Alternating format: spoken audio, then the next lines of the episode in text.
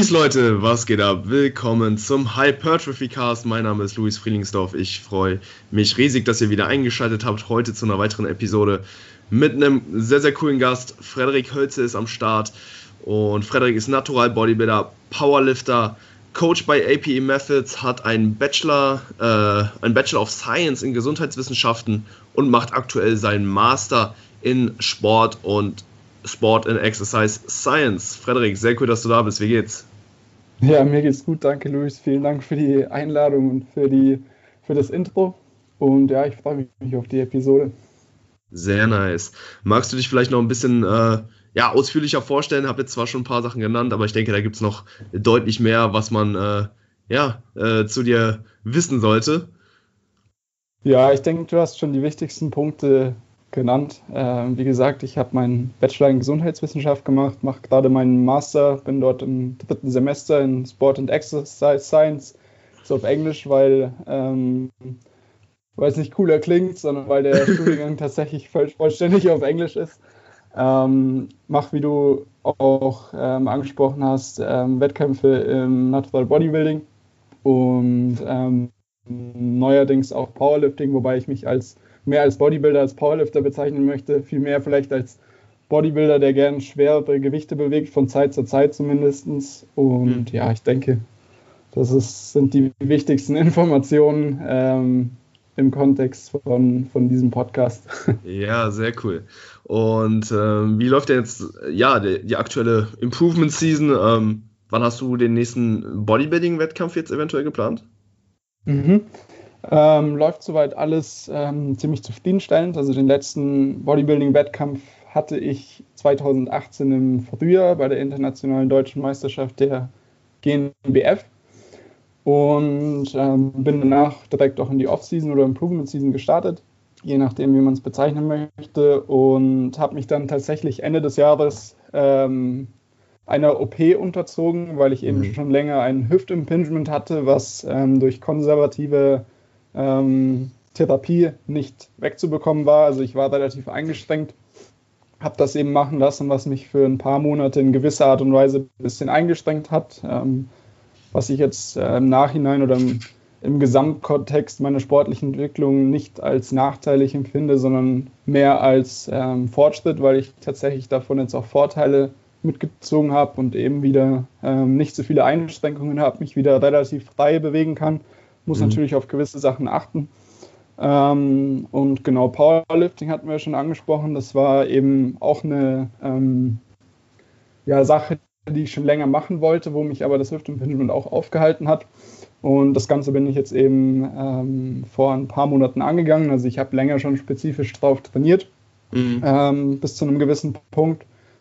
Und hatte da jetzt eben auch zwei Wettkämpfe. Ähm, werde dann wahrscheinlich auch noch die deutsche Meisterschaft machen im Frühjahr beim BVDK.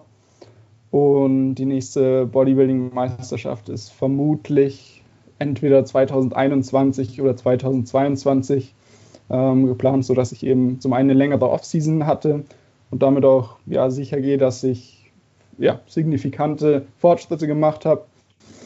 Und weil das Ganze auch für mich keine Sache ist, die ich unbedingt jedes Jahr machen möchte. Yeah. Äh, weil es natürlich schon sehr invasiv ist. Mir natürlich auch sehr viel Spaß macht, das ist meine Leidenschaft, aber ähm, ja, ich denke, du weißt ja, wie es ist und ähm, spricht vieles dagegen, das zu häufig zu machen. Ähm, ja, und viel mehr sich da Zeit zu lassen, genau. Und aktuell ist eben zumindest in meinem Kopf so, dass ich 2021 anstrebe. Ob das dann so ist, ist die andere Frage, aber es gibt mir zumindest mal so ein Ziel am Horizont. Ja, mega cool. Äh, ich denke, macht ja vor allen Dingen jetzt Sinn äh, im Kontext, dass du jetzt ja eben diese Hüft-OP hattest und jetzt auch eher spezifisch fürs Powerlifting trainiert hast, sich da dann vielleicht einfach nochmal ein bisschen mehr Zeit rauszunehmen, um dann auch wirklich, äh, ja, dann nochmal mehr Zeit zu haben, um dann auch spezifisch für Hypertrophie trainieren zu können. Denke ich, macht ja dann auf jeden Fall Sinn. Genau, ja. Also ich, ich muss sagen, dass diese, diese starke Spezifik jetzt nur wirklich am Ende gegeben war beim Powerlifting. Also ich habe auch noch bis zum Ende meine Curls gemacht. Und mm, seitdem, okay. Also Bodybuilding Work war sozusagen ähm, gewährleistet. Und ich habe in der Hinsicht auch ähm, Fortschritte wahrnehmen können. Aber ähm, ist ganz klar, dass jetzt das Ziel auf jeden Fall nochmal spezifischer auf Hypertrophie ist, als letztendlich auf diesen neuronalen Anpassungen, die man dann vielleicht am Ende von so einer Powerlifting Meet Prep haben möchte. Yep. Und das ist auch unser Thema heute, ne? Muskelhypertrophie. Äh, darum geht es ja eigentlich auch hier in dem Podcast. Deswegen habe ich mich äh, ja heute mit dir zusammengesetzt, um genau dieses Thema zu besprechen. Du bist da ja sehr belesen, auch was die äh, ja, aktuelle Datenlage und so weiter angeht. Und genau, da freue ich mich jetzt ähm, auf unsere, unser Gespräch, slash Diskussion, was auch immer. Auf jeden Fall. Ähm, ja, um erstmal äh, zu erklären, was Muskelhypertrophie ist, überhaupt ist. Es ist die Vergrößerung des Muskelquerschnitts, also euer Muskel wächst, hervorgerufen durch ein dicke Wachstum der Muskelzelle bzw. der Muskelfaser. Und meine Frage jetzt an dich, Frederik, was sind die äh, Mechanismen für Hypertrophie? Also äh, was sind die Gründe, weshalb Muskeln letztendlich durchs Training dann wachsen? Ja, genau. Ähm, also letztendlich äh, ist das Training von, äh, oder das Ziel von Krafttraining für Hypertrophie, was eben gezielt auf Hypertrophie ausgelegt ist, dass wir am Ende ähm, einen Anstieg der Proteinsynthese haben möchten, der dem Proteinabbau überwiegt, eben über ein bestimmtes Zeitintervall. Und ähm, im Kontext von Krafttraining sind eben primär aktuell drei Mechanismen in der Diskussion, in der Literatur, die als primärer Stimulus ähm, für diese Anpassung letztendlich besprochen werden.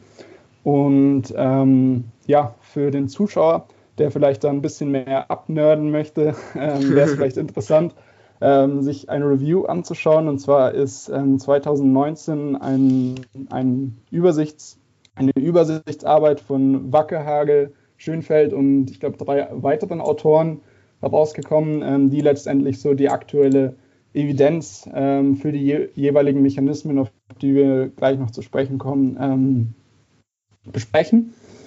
Und ich glaube, es ist auch Open Access, zumindest kann man es über ResearchGate ähm, aufrufen. Heißt, ähm, jeder, der da Interesse hat und auch kein Zuhören ähm, zu einem Journal hat, durch die Uni, wie auch immer, ähm, sollte auf das Paper zugreifen können. Und da wird das Ganze eben relativ übersichtlich erklärt. Genau, also wir haben, wie schon angesprochen, drei Mechanismen ähm, zum einen mechanische Spannung, metabolischer Stress und Muscle Damage, also Muskelschäden. Und ähm, genau, diese werden ähm, letztendlich aktuell in der Literatur als primäre Mechanismen dargestellt. Ähm, der, eine, der eine mehr und der andere weniger. Also es gibt für bestimmte Mechanismen eben ähm, ja, Pro und Contra für, für den ähm, ja, potenziell stärkste oder der primäre Stimulus ähm, für Hypertrophie scheint letztendlich mechanische Spannung zu sein. Ähm, was versteht man unter mechanischer Spannung? Es ist letztendlich ähm, die Spannung, die eine einzelne Muskelphase erfährt durch ähm, eine Muskelaktion, also eine Kontraktion in verkürzter Position, in Länge oder bei gleichbleibender Muskellänge, also eine isometrische Kontraktion. Und ähm, in diesem Muskel der beansprucht wird, sitzen eben sogenannte Mechanosensoren, die letztendlich dann dieses, ähm, diese mechanische Beanspruchung oder diesen mechanischen Stress ähm, wahrnehmen und letztendlich in ein chemisches ähm, Signal umwandeln, was dann im Optimalfall am Ende in einer erhöhten Aktivität ähm, von mTOR1C, was eben wichtig, wichtiger Proteinkomplex ist, der dafür verantwortlich ist, ähm, was eben der ausschlaggebende Punkt ist, ähm, Proteinsynthese anzuheben. Heißt, ähm, wenn eben genug mechanische Spannung in, im entsprechenden Ausmaß als auch in der Dauer auf die Muskelphase einwirkt, führt es letztendlich dazu, ähm, dass die Proteinsynthese steigt. Genau, cool. das ist eben so der Knackpunkt zur mechanischen Spannung. Darf ich da kurz Und, eine Frage stellen? Ganz kurz. Klar. Ähm, also wenn wir das jetzt das Ganze jetzt quantifizieren wollen, heißt es, dass wenn wir jetzt einen Satz mit 100 Kilo machen, äh, wir weniger mechanische Spannung haben, als wenn wir mit 120 oder 130 Kilo Kniebeugen zum Beispiel? Ähm, ja, also das ist letztendlich, was du ansprichst, ist das Gewicht, was letztendlich das Ausmaß der mechanischen Spannung oder ähm, dem Ausmaß der mechanischen Spannung entspricht. Aber der springende Punkt ist eben, wenn wir ähm, uns letztendlich das Hypertrophie-Signal oder den Stimulus pro Satz anschauen, den wir leisten, ist eben nicht nur das Ausmaß entscheidend, sondern auch die Dauer, wie lange eben diese mechanische Spannung auf, ähm, die Muskelfa auf die jeweilige, jeweilige Muskelphase einwirkt. Heißt, ähm, es ist nicht nur wichtig, wie viel ich Gewicht bewege, also man, du hast nicht das, ähm, wo wir wahrscheinlich auch noch gleich drauf zurückkommen, ähm, den höchsten Stimulus, wenn du nur Singles machst, also wenn du überspitzt gesagt ähm, wie ein sehr spezifischer Powerlifter trainierst, der natürlich nicht auch nur Singles macht, ähm, aber es ist definitiv nicht ähm, nach aktueller Evidenz ähm, der effektivste Weg, mhm. um Hypertrophie zu erzeugen. Du kannst auf jeden Fall auch Singles und Doubles machen ähm, und Hypertrophie erzielen, aber es ist deutlich zeiteffizienter, eben in einem moderaten Wiederholungsbereich zu trainieren, weil dort eben ähm, letztendlich diese Komponente der Dauer auch ähm, abgedeckt wird, was eben in diesen extremen, ähm, vor allem im hohen Intensitätsbereich nicht der Fall ist. Absolut. Cool. Dann machen wir weiter mit metabolischen Stress.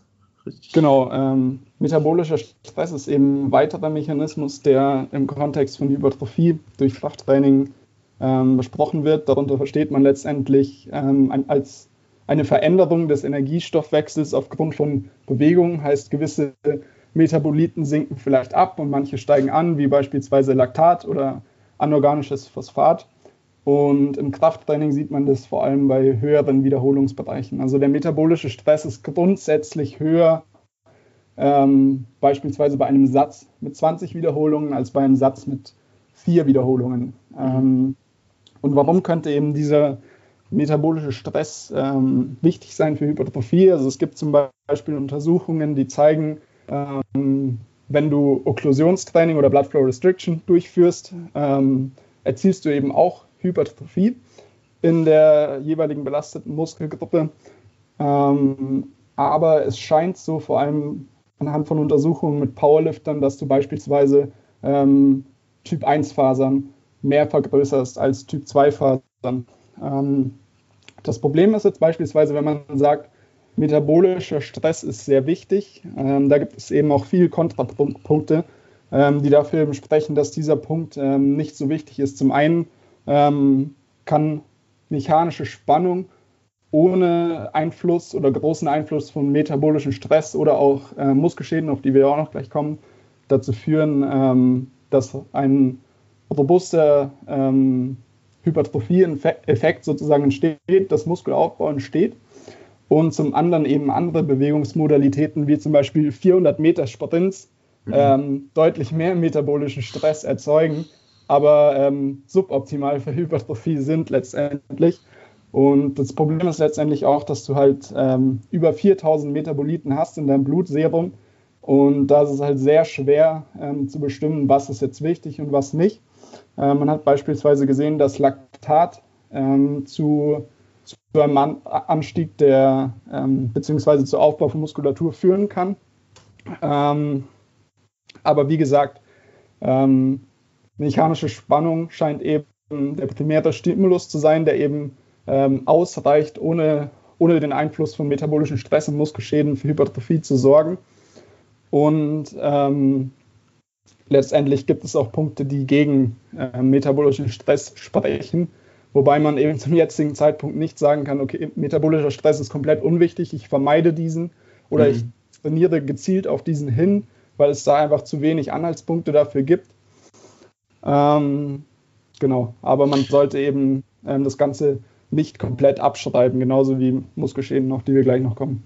Ja, absolut. Also wäre jetzt ein ähm, Training, was rein darauf ausgelegt ist, den bestmöglichen Punkt zu kriegen, vielleicht eher suboptimal, aber einen Pump beim Training zu bekommen, was auf ja eher auf me mechanische Spannung ausgelegt ist, vermutlich ziemlich gut, oder?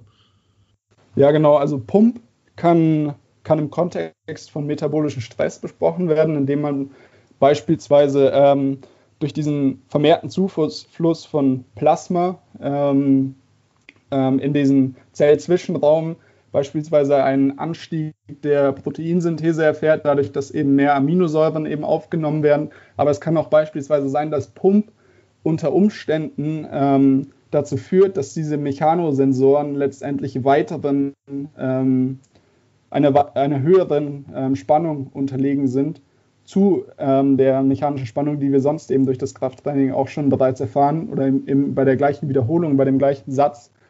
Und dadurch eben dieser mechanische Reiz höher ist. Jedoch kann man das absolut nicht sagen, da, wie gesagt, auch hier ähm, diese robusten Effekte auch gegeben sind, wenn du keinen Pump hast mhm. und Pump auch eben ähm, abhängig davon ist, in welchem Wiederholungsbereich trainiere. Wenn ich jetzt beispielsweise fünf Wiederholungen mache oder sagen wir mal acht Wiederholungen, werde ich vermutlich einen geringeren Pump haben, als wenn ich 25 Wiederholungen habe.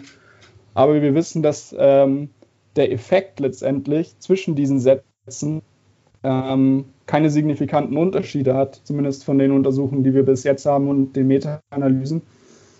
Und ähm, dementsprechend ist vermutlich so ist, dass man ähm, ja einen Pump gerne mitnimmt. Mhm. Ähm, es spricht vermutlich nichts dagegen, äh, ähm, einen Pump zu bekommen. Aber es ist vermutlich auch so, dass man zumindest ähm, zum jetzigen Zeitpunkt nicht auf einen gezielten Pump ähm, hintrainieren muss, weil das vermutlich einfach auch nur ähm, eine Nebenerscheinung ist, die automatisch kommt, wenn ich mich in gewissen Wiederholungsbereichen aufhalte. Absolut. Sehr cool. Haben wir noch Muscle Damage? Genau. Äh, Muscle Damage oder Muskelschäden werden letztendlich assoziiert mit ähm, mikroskopisch feststellbaren Veränderungen der Muskelfaser. Heißt, ich habe gewisse Mikrotraumata, die durch Belastung entstehen, ähm, die bis zu einem gewissen Punkt ähm, einfach ein Nebenprodukt von Krafttraining aus sind, aber ab einem gewissen Punkt auch dazu führen können, dass Hypertrophie reduziert wird oder sogar, dass der Querschnitt in ganz extremen Fällen, was vermutlich bei den, ja, bei den geringsten Individuen eintritt, ähm, sogar der Querschnitt verringert wird, weil, du Muskel, weil die Muskelfasern sozusagen absterben, was ein absolutes Extrembeispiel ist. Aber wenn ich vermutlich ähm, wiederholt auf Muskelschäden hinauf trainiere, ist die Wahrscheinlichkeit groß, dass ähm, die Faser auch irgendwo abstirbt. Und ähm, die Idee ist, oder ein theoretische, ähm, ja, ein theoretischer Grund, warum Muskelschäden zu Hypertrophie führen könnten oder den Effekt vergrößern könnten, ist beispielsweise, dass sogenannte Satellitenzellen aktiviert werden. Das sind ähm, myogene Stammzellen, also die sitzen auch ähm, an der Zellmembran der Muskulatur. Und diese werden eben aktiviert, wenn ähm, Muskelschäden auftreten, um letztendlich zu der Muskelfaser ähm, zu, ähm, zu äh, ja, gehen und letztendlich den ähm, weiteren Zellkern zu spenden, sodass eben diese verletzte Muskelfaser wieder ähm, repariert wird, auf den ehemaligen Zustand kommt mhm. und eventuell sogar ähm, mehr Potenzial danach hat, um zu hypertrophieren. Aber da ist eben auch die Sache, ähm, dass beispielsweise Untersuchungen zeigen, dass eine Gruppe ähm, von einem gewissen Protokoll mehr Muskelschäden davonträgt und die andere weniger. Die Hypertrophie aber letztendlich, die dadurch durch, durch dieses ähm, Protokoll resultiert, ähnlich ist. Und wie auch beim metabolischen Stress sieht man beispielsweise, dass bei anderen Bewegungsmodalitäten, wie zum Beispiel Marathon oder Downhill Running ähm, die Muskelschäden ähm, dort wesentlicher sind als bei Krafttraining, aber auch hier ähm, ja letztendlich ähm, das Ganze eben keine, keine suboptimale Bewegung oder kein suboptimales Training oder kein optimales Training für Hypertrophie ist.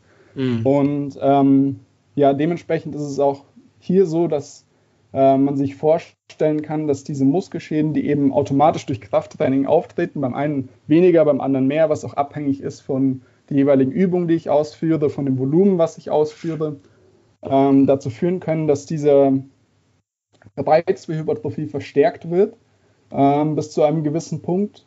Oder ähm, wenn, wenn eben ein gewisser Punkt auch überschritten wird, dass es sogar dazu führen kann, dass ähm, Hypertrophie überhaupt erst gar nicht mal entsteht, weil diese Anpassung über, das, ähm, über die Basis letztendlich ähm, nicht ermöglicht wird, weil eben mhm. alles sozusagen dafür verwendet wird, um diese Phase erstmal wieder auf das Normalniveau ähm, zurückzubringen.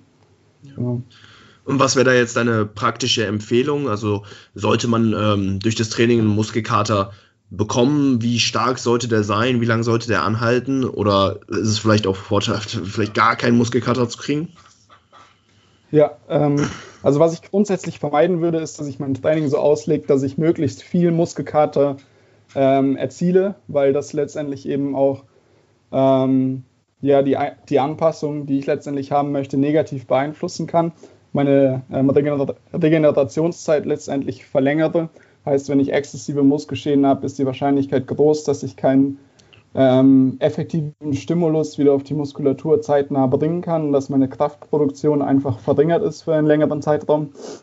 Ähm, die andere Sache ist, es wird vermutlich immer so sein, wenn ich meine ähm, Muskulatur belaste oder ein Overload in Anführungsstrichen auf die Muskulatur bringe, dass ähm, gewisse Muskelschäden eben entstehen. Ob damit äh, letztendlich ähm, Muskelkater oder Soreness sozusagen mhm. auf Englisch einhergeht, scheint auch individuell zu sein und nicht eben ähm, keine lineare Korrelation zu sein.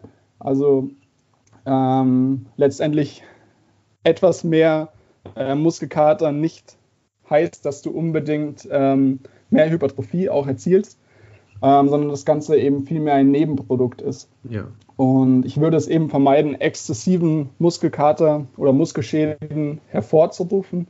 Ähm, aber es wird eben vermutlich immer so sein, dass du gewissen Muskelkater davonträgst, wenn du die Muskulatur eben belastet hast, was aber auch von Punkten abhängig ist, wie zum Beispiel, ähm, welche Übungen habe ich ausgeführt, wenn ich Romanian Deadlifts ausführe, was eben eine Kontraktion auf lange Muskellänge ähm, damit einhergeht, ist die Wahrscheinlichkeit natürlich größer, dass ich ähm, Muskelschäden davontrage. Aber ob der, ob das Hypertrophie, ob der Stimulus für Hypertrophie letztendlich höher ist, ist bei, als bei einer anderen Übung, ähm, sei mal dahingestellt.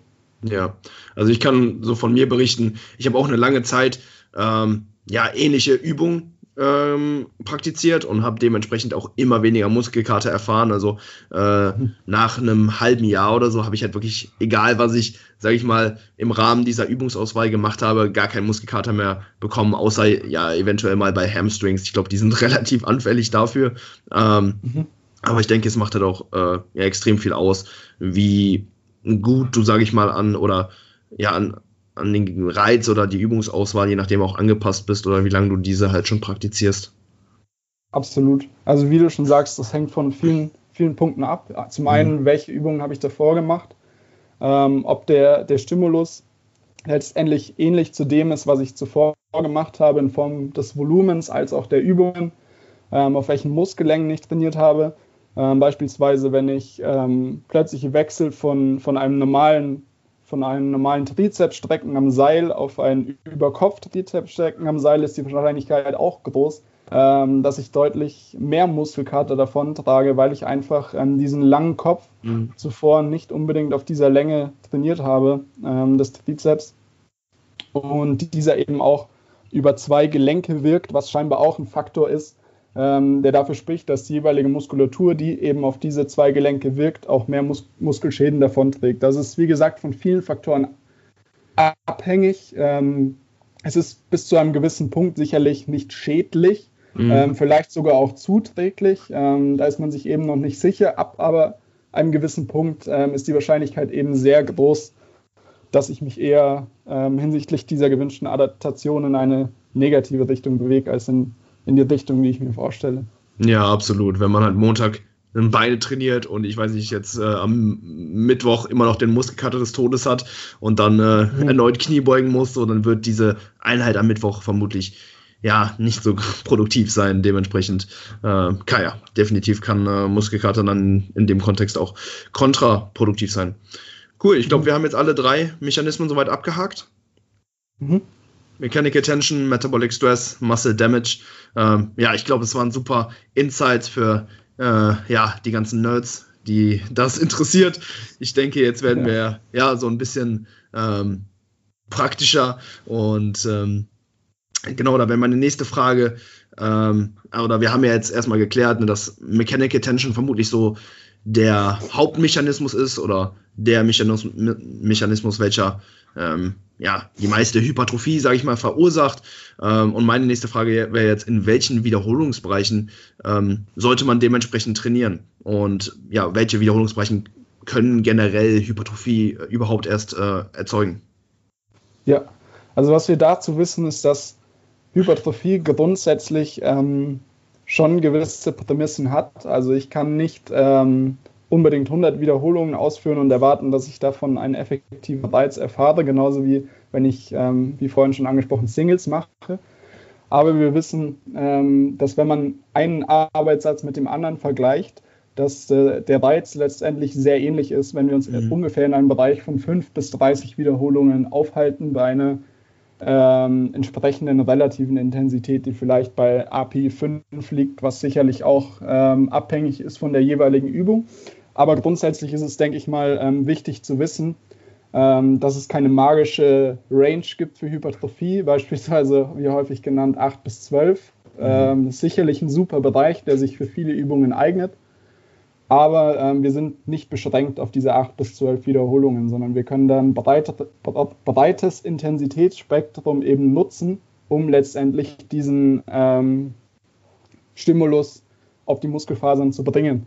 Ähm, was, denke ich, auch wichtig ist für viele Individuen, weil sich ähm, viele eben schwer tun, beispielsweise mit schweren Gewichten, wenn vielleicht Gelenkprobleme entstehen, wie auch immer, und dann eben höhere Wiederholungsbereiche eben da beispielsweise eine gute Alternative bieten. Andere haben vielleicht mehr Spaß bei geringeren Wiederholungsbereichen, was dementsprechend genutzt werden kann, aber es ist eben ähm, ja, grundsätzlich flexibel und kann natürlich auch individuell auf die Übung angepasst werden.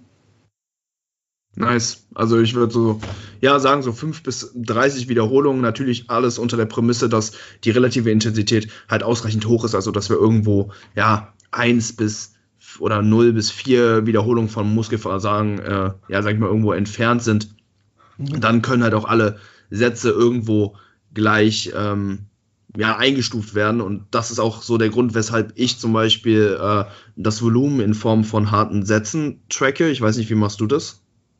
Genau, also ich bin auch mittlerweile schon ähm, länger davon überzeugt, dass einfach Arbeitssätze in eben diesem Wiederholungsbereich und mit der jeweiligen Auslastung ähm, die bewährteste Metrik letztendlich ist, um das Volumen, also den Umfang, den ich leiste, ähm, für eine Muskelgruppe zu quantifizieren.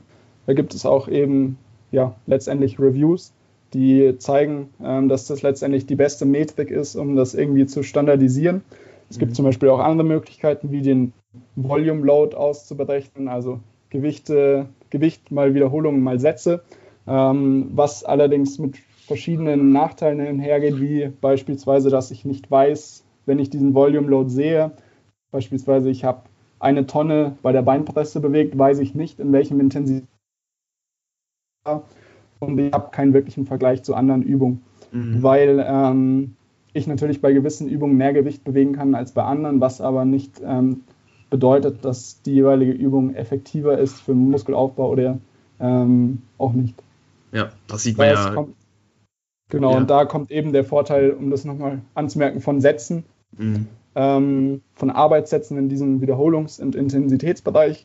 Ähm, der Vorteil zu tragen, weil ich das eben besser vergleichbar machen kann ähm, zwischen Übungen. Ja. Cool. Also hatten wir jetzt gesagt, ne, so Wiederholungsbereich 5 bis 30 Wiederholungen, das ist so ähm, ja, der Bereich, in dem Hypertrophie erzielt werden kann. Ähm, heißt es jetzt, dass, wenn wir jetzt, sage ich mal, also nehmen wir jetzt mal fiktiv an, wir machen drei Sätze Kniebeugen in der Woche, sollte dann ein Satz äh, im Bereich, weiß nicht, 5 bis 10, einer im Bereich 10 bis 20 und einer im Bereich 20 bis 30 abgeleistet werden? Oder gibt es vielleicht auch, ja, so bestimmte Bereiche, die wir jetzt, äh, ja, vielleicht eher priorisieren sollten, vor allen Dingen ne, mit dem Hintergrund, dass Mechanical Tension eventuell so der Hauptmechanismus für Hypertrophie ist? Ja, also ähm, ich würde das vor allem im Kontext von, von Übungsspezifik sehen. Also letztendlich ähm, sind die Wiederholungsbereiche meiner Ansicht nach irgendwo selbst selektierend ähm, mhm. für die jeweilige Übung.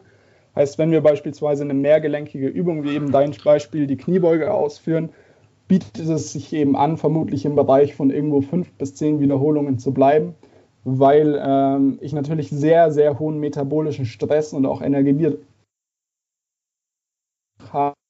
diese ähm, Bewegung in Bereiche von 20 bis 30 Wiederholungen komme, ähm, was letztendlich auch dazu führen kann, dass beispielsweise das Verletzungsrisiko steigt ähm, und diese relative Intensität, die eben auch wichtig ist, um ähm, die Richtung der Anpassung zu bestimmen, also wo letztendlich diese mechanische Spannung landet, wo wir wahrscheinlich auch noch gleich drauf zurückkommen, ähm, weil das eben schwerer ist, letztendlich bei diesen Übungen in diesem Wiederholungsbereich auch einzustufen. Und dementsprechend macht es vermutlich Sinn, bei mehrgelenkigen Übungen vermutlich irgendwo im Bereich von 5 bis 10 oder 5 bis 12, je nach Übung und ähm, individueller Präferenz zu bleiben und dann diese höheren Wiederholungsbereichen eher für Isolationsübungen aufzusparen, um zum Beispiel beispielsweise gelenkfreundlicher zu arbeiten, um ähm, vielleicht auch eine bessere Mind-Muscle-Connection zu gewährleisten und ähm, ja, letztendlich so auch ein breites Spe Spektrum, was uns eben zur Verfügung steht, auch wirklich zu nutzen.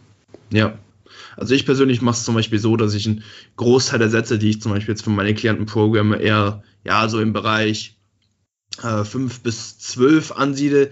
Äh, ja, dann vielleicht nur so ein weiteres Viertel äh, der Sätze so im Bereich, ähm, weiß nicht, aus so, so 10 bis 20 und dann nochmal das letzte Viertel vielleicht so im Bereich 20 bis 30. Also dass ich schon so ein bisschen, ja, den Bereich äh, ja, 8 bis 12, ne, den wir vorher schon angesprochen haben, ne, so diesen magischen Hypertrophiebereich doch schon, so sag ich mal, so ein mhm. bisschen ähm, priorisiere und dann im Verlaufe der Mesozyklen, also der Trainingsblöcke, dann ähm, ja immer einen größeren Prozent, prozentualen Anteil ähm, auch, sag ich mal, auf diese äh, höheren ähm, Wiederholungsbereiche schiebe, also dass ich dann ein paar mhm. mehr Sätze einbaue, wo ne, dann vielleicht doch eher so im Bereich 20 bis 30 trainiert wird, um da auch einfach dann noch so die Vorteile oder die halt metabolischer Stress und Masse Damage je nachdem vielleicht noch bieten können, vielleicht auch noch mitzunehmen und je nachdem auch ähm, ja einfach noch die langsamen Muskelfasern vielleicht auch noch so ein bisschen mehr zu trainieren, denn ja die werden ja bei submaximalen Einsätzen etwas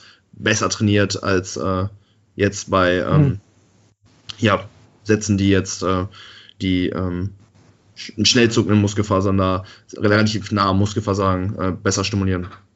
Genau, also das wäre letztendlich der Punkt ähm, der faserspezifischen Hypertrophie, wie du auch schon gesagt hast, dass äh, unter Umständen eben ähm, Sätze im Bereich von eher vielleicht fünf bis zehn Wiederholungen mehr ähm, Fast-Twitch-Fasern ähm, rekrutieren und mhm. oder der, der Reiz dafür größer ist und in höheren Wiederholungsbereichen eben eher für Typ 2 Muskelfasern.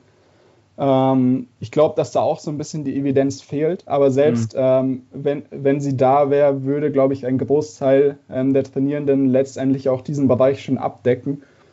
Und ähm, wie wir besprochen haben, ähm, gibt es eben Vorteile davon, dass man eben diesen, diesen Bereich letztendlich auch nutzt. Muss eben nicht 5 bis 30 Wiederholungen kann, sein, kann auch 6 bis 20 Wiederholungen sein ähm, weil beispielsweise eben auch bei diesen höheren Wiederholungsbereichen ähm, vor allem ja, bei Anfängern auch ähm, die Gefahr besteht, dass die relative Intensität eben deutlich geringer ausfällt, mhm. weil eben dieser Pump oder auch metabolische Stress ähm, oft damit verwechselt wird, wie nahe ich mich tats tatsächlich letztendlich an der vollständigen muskulären Ermüdung befinde, was eben eine Limitation letztendlich sein kann ähm, was vielleicht auch verhindert wird, wenn ich mich nur ähm, bis 20 Wiederholungen orientiere, wo ich eben auch schon vermutlich Vorteile daraus ziehe, weil der Wiederholungsbereich eben relativ breit ist, in Anführungsstrichen. Und ähm, ja, dann vielleicht einen kleineren Teil, wie du es auch schon eben ähm, angesprochen hast, vielleicht dafür nutze, um letztendlich auch mal in diesem Bereich bis 30 Wiederholungen vorzudringen für Übungen wie beispielsweise Seitheben, mhm. oder ähm, andere Isolationsübungen. Ja, sehr, sehr guter Punkt. Ähm, also ich weiß nicht, äh, jetzt vielleicht einer der Zuschauer schon mal so einen Satz Curls irgendwie mit 30 Wiederholungen gemacht hat an der Maschine oder Preacher Curls oder sowas.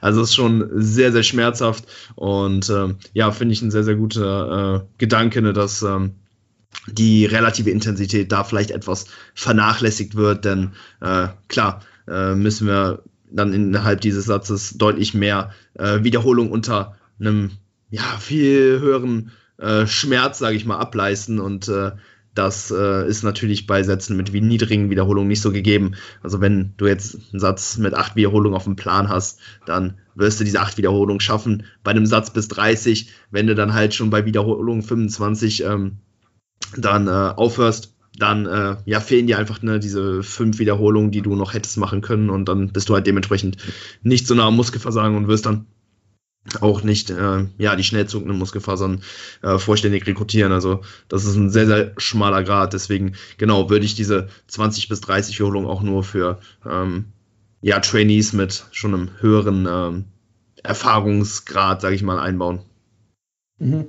Ja, ich glaube, da ist auch einfach eine ähm, relativ simple Möglichkeit, sich zu filmen und einfach von außen mal zu schauen, wie schnell ist letztendlich ähm, die Bewegungsgeschwindigkeit, ähm, weil eben die muskuläre Ermüdung eben auch mit der Bewegungsgeschwindigkeit korreliert. Heißt, wenn mhm. Ähm, ich sehe, okay, ich werde, werde ganz langsam ähm, bei den letzten Wiederholungen, obwohl ich eben versuche in der konzentrischen Phase, also wenn ich das Gewicht überwinde, möglichst explosiv zu arbeiten, natürlich auch mit einer Kontrolle, aber möglichst explosiv ähm, und eben diese Bewegungsgeschwindigkeit nicht aufrechterhalten kann, kann ich eben ähm, sicher sein, dass ich zumindest eine gewisse muskuläre Ermüdung habe. Mhm. Ohne genau zu wissen, wie nah ich mich jetzt genau am Muskelversagen befinde. Aber ähm, bei diesen Wiederholungsbereichen ist eben ähm, letztendlich der, die, der, die Kosten auch nicht so vorhanden, wenn ich ähm, sehr nah ans Muskelversagen gehe oder direkt ans Muskelversagen, was vermutlich auch sehr sinnvoll ist, ähm, um einfach zu schauen, wo bin ich, wo stehe ich da überhaupt, was ist mir möglich in diesen Wiederholungsbereichen und ähm, sich so letztendlich auch überprüft anhand der Bewegungsgeschwindigkeit. Sweet. Cool, dann würde ich sagen, gehen wir über zu den Trainingsvariablen. Ne, wir haben Volumen, Intensität und äh, Frequenz. Ne, vor allem Volumen und Intensität haben wir jetzt eben schon mal ein bisschen angesprochen. Aber ich würde sagen, wir gehen das jetzt alles nochmal gemeinsam durch und ich denke, da wird ja der eine oder andere Punkt auf jeden Fall nochmal für ordentlich Gesprächsstoff sorgen. Hm, das Volumen, grob gesagt, ne, die Menge an Arbeit, welche wir im Gym ableisten und wie wir eben schon gesagt haben, ne, wir quantifizieren das Ganze ähm, anhand der Anzahl von harten Arbeitssätzen, die halt auch dementsprechend ausreichend nah am Muskelversagen, also ne, so mindestens fünf, vier Webs im Reserve vom Muskelversagen weg äh, sind. Und ähm, ja, hey, einfach ganz grob, ne? Wie sollten wir Volumen einsetzen, mhm. gestalten und was sagt vor allem die Evidenz diesbezüglich? Ja, also wie du schon ähm, angesprochen hast, ist Volumen letztendlich ähm, die Variable, die uns ermöglicht, äh, zu quantifizieren, wie viel Arbeit wir tatsächlich leisten ähm, im Kontext von, von Hypertrophie.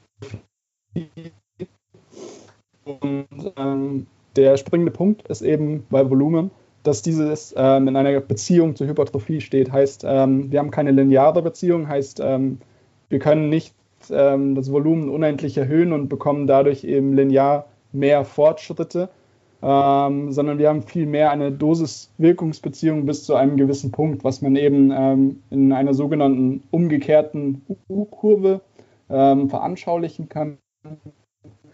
Genau, wer zuschaut, kann sehen, wer nicht. Genau. Äh, nicht.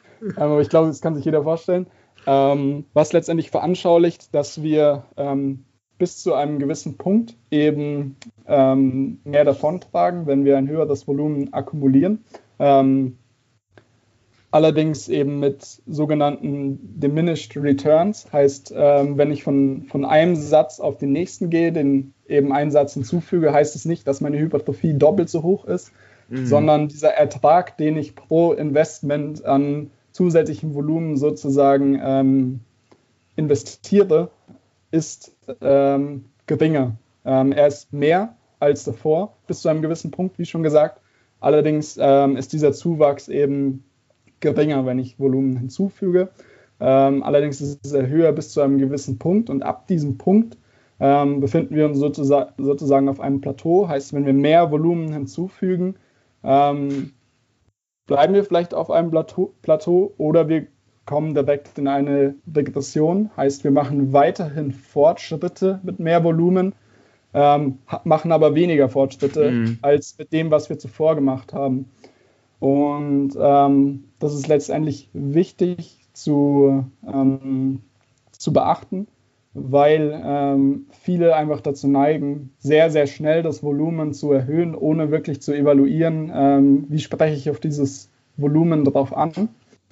Ähm, und sich vielleicht schneller, als sie denken, wieder auf diesem absteigenden Ast bewegen, was wir natürlich verhindern möchten. Wir möchten möglichst effizient arbeiten, heißt, mhm. Ähm, für das, was wir investieren, möchten wir auch etwas rausbekommen. Denn wenn wir eben über diesen Punkt sind, an dem wir keine zusätzlichen Fortschritte mehr erzielen, bekommen wir eben weniger raus für das, was wir leisten. Und da möchten wir uns eben nicht bewegen, weshalb ähm, es grundsätzlich wichtig ist, letztendlich auch zu beobachten, wie ähm, reagiere ich auf das Volumen, heißt, ähm, mache ich eben in diesem Bereich von 5 bis 20 Wiederholungen über mehrere Übungen der gleichen Muskelgruppe auch Fortschritte.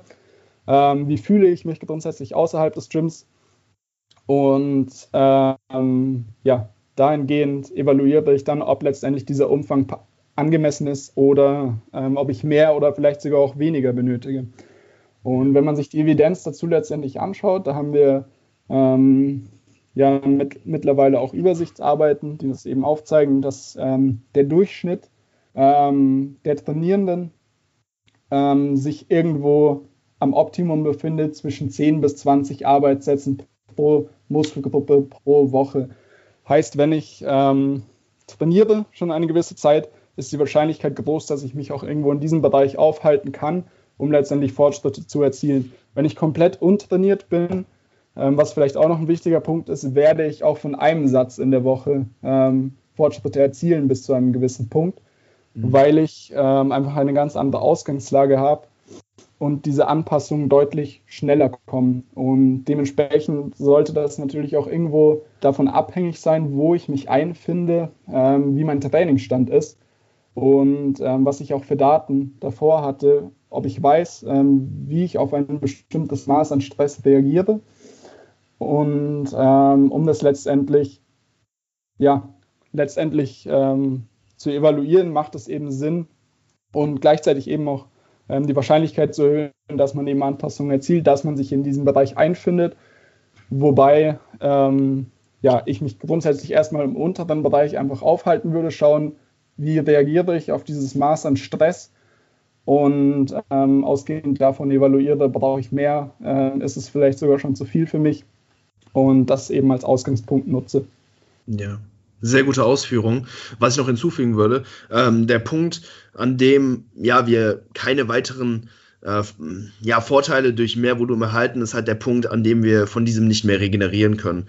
Also äh, Regeneration ist jetzt in, in eigentlich so definiert, dass wir ähm, ja wieder auf uns, also dass wir nicht unter unsere Baseline Performance fallen. Also wenn wir normalerweise, sag ich mal, 100 Kilo Kniebeugen können für 10 Wiederholungen und wir dann auf einmal nur noch äh, 7 Wiederholungen schaffen, aus heiterem Himmel, wir haben jetzt nicht schlechter geschlafen, ne? also wie gesagt, so äußere Faktoren muss man halt immer ausschließen können. Mhm. Aber wenn wir jetzt, äh, ja, nicht ausreichend erholt sind, um dann, ja, erneut, dann sag ich mal, diese 100 Kilo für roundabout 9, 10 Wiederholungen ähm, zu bewegen, dann sind wir nicht regeneriert und sobald wir halt, wie gesagt, ne, vom Trainingsstress uns nicht erholen können, dann bringt uns mehr mhm. Volumen auch nicht mehr so und kann je nachdem dann auch wieder kontraindikativ sein. Und genau diese Range von 10 bis 20 Wiederholungen, äh, ja, glaube ich, ähm, ist eine ziemlich gute äh, ja, äh, Vorgabe für die meisten Leute. Auch hier eine Reprä äh,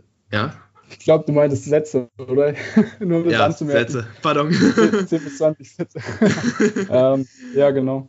Genau, denke oh. ich, ähm, ja, eine, eine, sehr, sehr gute Range für die meisten, aber auch hier, ne, das repräsentiert ja auch wieder nur, sag ich mal, einen Durchschnitt der Probanden aus den Studien und da gibt es, wie gesagt, auch immer Ausreißer nach oben, eventuell auch nach unten und da geht es dann natürlich dann auch immer, ja, zu prüfen, ob man ne, diesen Trainingsstress regenerieren kann, also ob man sich davon erholen kann und je nachdem das Volumen dann auch, äh, ja, je nachdem langsam und schrittweise dann idealer, also im Idealfall dann auch ähm, anzupassen. Also ich persönlich kann jetzt so aus Erfahrung ähm, so ein bisschen sprechen, habe ja auch schon ne, einige Klienten betreut und ich, die meisten sprechen doch sehr, sehr gut so auf diese, auf dieses ähm, untere Ende an, also so im Bereich 12 bis 15 Wiederholungen fahren eigentlich sehr, sehr viele, also ein Großteil einfach ziemlich gut. Ähm, deswegen ne, auch hier eher konservativ starten und sofern halt ne, von dem Trainingsstress regeneriert werden kann, dann das Ganze eventuell anpassen. Ja, ja, absolut. Also ich, ich glaube, das ist auch ein wichtiger Punkt, ähm, den du angesprochen hast, um das nochmal kurz anzusprechen mit ähm, den äußeren Faktoren. Heißt, mhm. die, das Volumen, was ich verkraften kann, ist ähm, von Haus aus ähm, akut. Heißt, nur weil ich eben ähm, gut erhole und wieder auf meine Baseline-Performance zurückkomme, heißt das nicht, dass das immer so sein wird. Ähm, es kann sein, dass, dass ich eben mal ein paar Tage schlechter schlafe, dass ähm, einfach äußere Stressoren deutlich höher sind als gewohnt.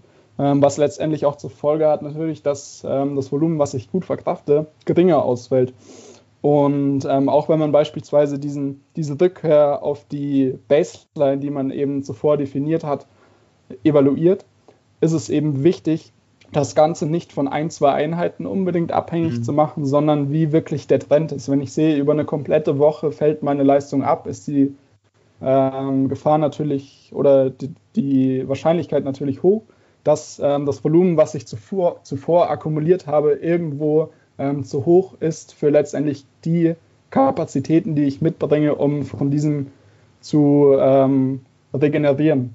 Mhm. Und ähm, das ist letztendlich sehr wichtig, wenn ich, wenn ich eben beurteile, wie viel ähm, verkrafte ich und zum anderen auch, wie viel benötige ich oder sollte ich wirklich akkumulieren, weil diese Toleranz eben ähm, bei vielen nicht sehr, sehr schwankt. Also es gibt natürlich auch viele Individuen wie Studenten vielleicht, die mhm. auch ähm, ein bisschen ähm, Nebenjobben, ähm, komplett neutral ähm, ausgesprochen, ähm, wo, die, wo die Erholungskapazität einfach sehr statisch ist, wo sich nicht viel verändert. Aber es gibt natürlich auch viele Individu Individuen, die mehrere Einflussgrößen haben, die ähm, auch Schwankungen aufweisen und dahingehend ähm, dieses Volumen einfach keine statische Größe sein sollte, egal ob man über einen Zyklus Satzprogression vornimmt oder nicht, ähm, sondern das Ganze einfach grundsätzlich immer evaluiert werden sollte. Wie reagiere ich auf einen Stress und ähm, sind letztendlich meine Kapazitäten vorhanden, um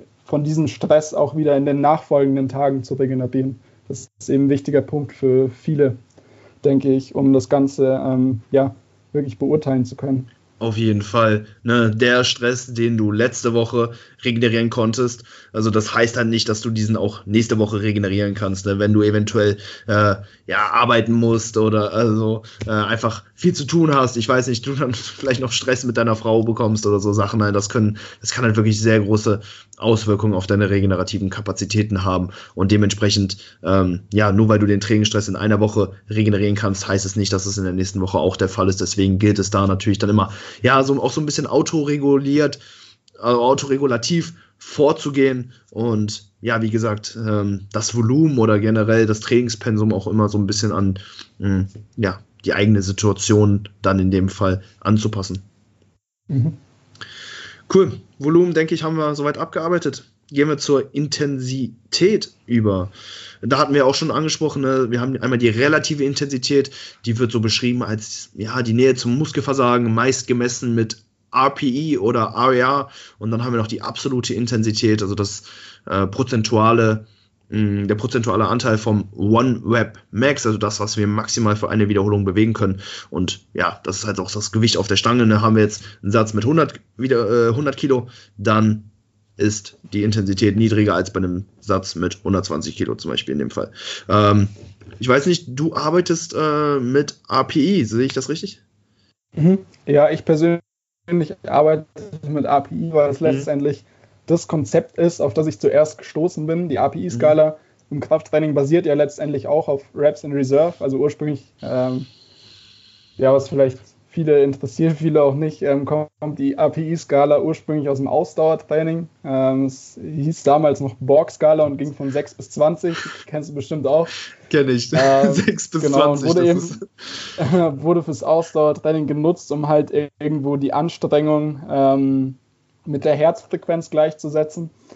Und das Ganze wurde dann auch ähm, umstrukturiert auf eine Skala von 1 bis 10, wurde beispielsweise auch als Schmerzskala verwendet und irgendwann, ähm, ich, ich, weiß ehrlich gesagt nicht mehr wann das war, ich glaube Anfang der 2000er, ähm, hat dann Mike Tuchera, dem vielleicht der eine oder andere auch was sagt, das ist ein Powerlifting-Coach, eben dieses, diese API-Skala ins Krafttraining gebracht, um letztendlich auch zu quantifizieren, ähm, wie anstrengend der Satz letztendlich war, beziehungsweise wie nah man sich eben am Maximum oder eben am Muskelversagen ähm, bewegt hat. Und diese API-Skala im Krafttraining basiert eben auch auf Reps in Reserve.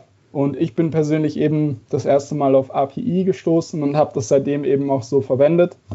Aber es spricht auch absolut überhaupt nichts dagegen, ähm, wenn man eben nur Reps in Reserve verwendet. Mich persönlich wird es vermutlich extrem ähm, verwirren, wenn ich mhm. plötzlich ähm, auf einem Sheet stehen hätte, ähm, statt API 8, 2. ähm, das könnte ich vermutlich im ersten Moment nicht einordnen. Ähm, mhm. Aber es ist grundsätzlich, die API-Skala, wie gesagt, basiert auf der Reps in Reserve-Skala oder ist eben eine Kombination beider.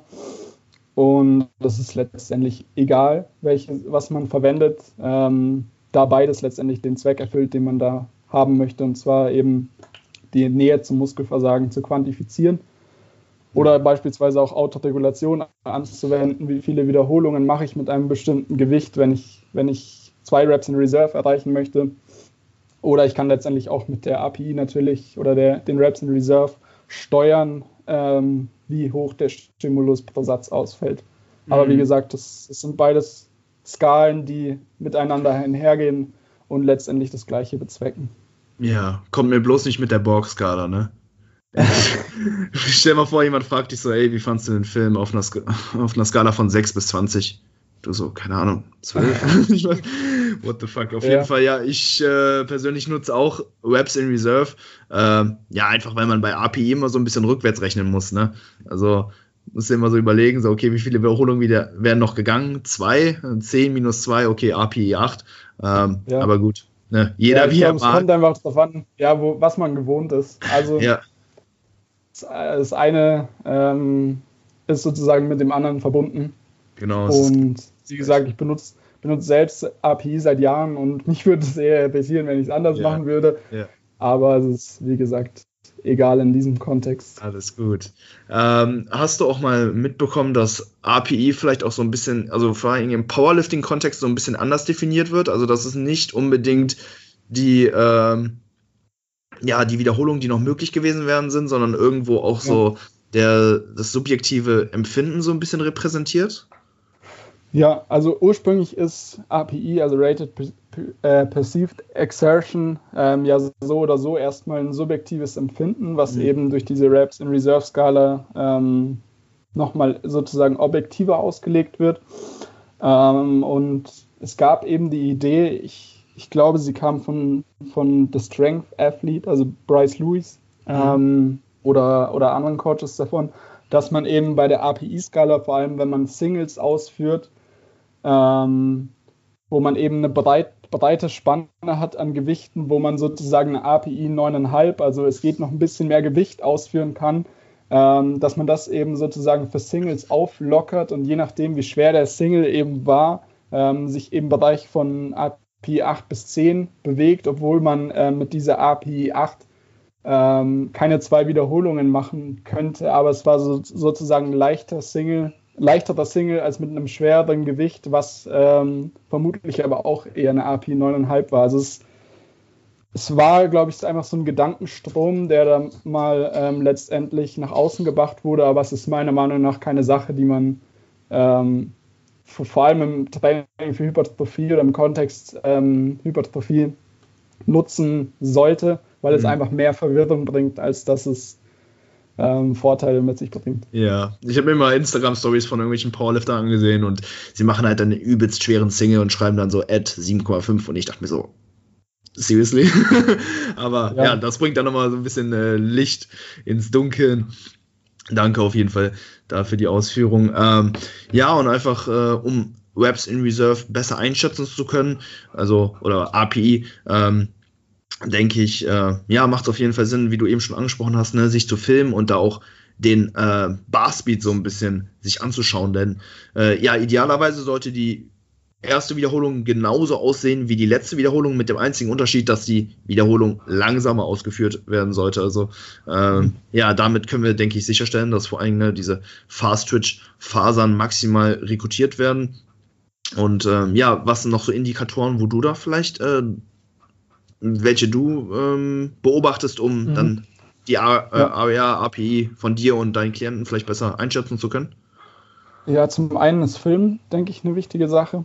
Und ähm, zum anderen besteht eben noch die Möglichkeit, dass man einfach mal kontrolliert, zum Beispiel im, am Ende eines Mesozyklus, ähm, wirklich bei mehreren ähm, Übungen beim letzten Satz beispielsweise wirklich ans Muskelversagen geht. Natürlich mit einem Spotter, wenn man es bei Bankdrücken macht ähm, um einfach zu schauen, okay, wo stehe ich da wirklich. Ähm, wichtiger Punkt ist eben, wie du auch angesprochen hast, dass ähm, das Ganze unter der Prämisse steht, dass meine ähm, Übungsausführung konstant bleibt, sodass ich möglichst eben auch ähm, effektives Volumen auf die Muskulatur bringe, die ich haben möchte.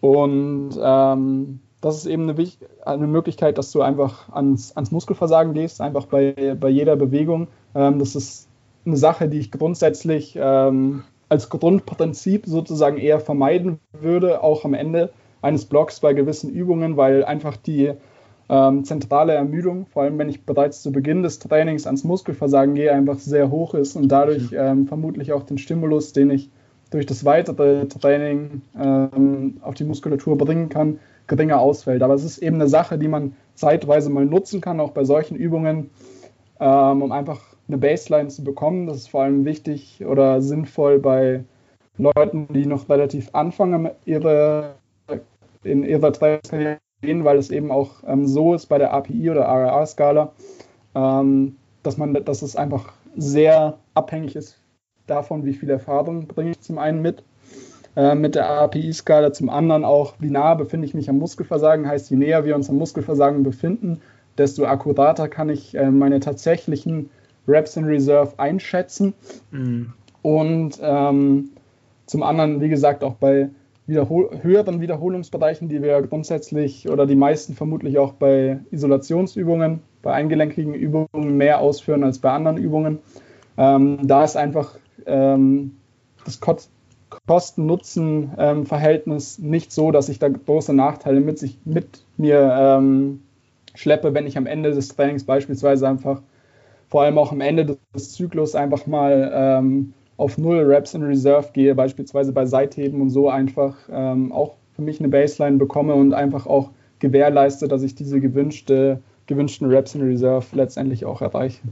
Ja, voll. Also ich denke, es ist auch stark abhängig einfach von der Übung und ähm, ja, wie wir auch irgendwo Muskelversagen definieren, denn ne, es gibt so das tatsächliche konzentrische Muskelversagen und dann auch das technische Versagen, also der Punkt, mhm. an dem wir ähm, ne, ja, eine gewisse Bewegungsqualität nicht mehr aufrechterhalten können, bei Kniebeugen zum Beispiel, wenn daraus dann Good Morning wird, also wir die Hüfte mhm. deutlich mehr einsetzen, die Quads einfach nicht mehr genug ähm, ja, Spannung erzeugen können. Wie äh, würdest du das Ganze definieren?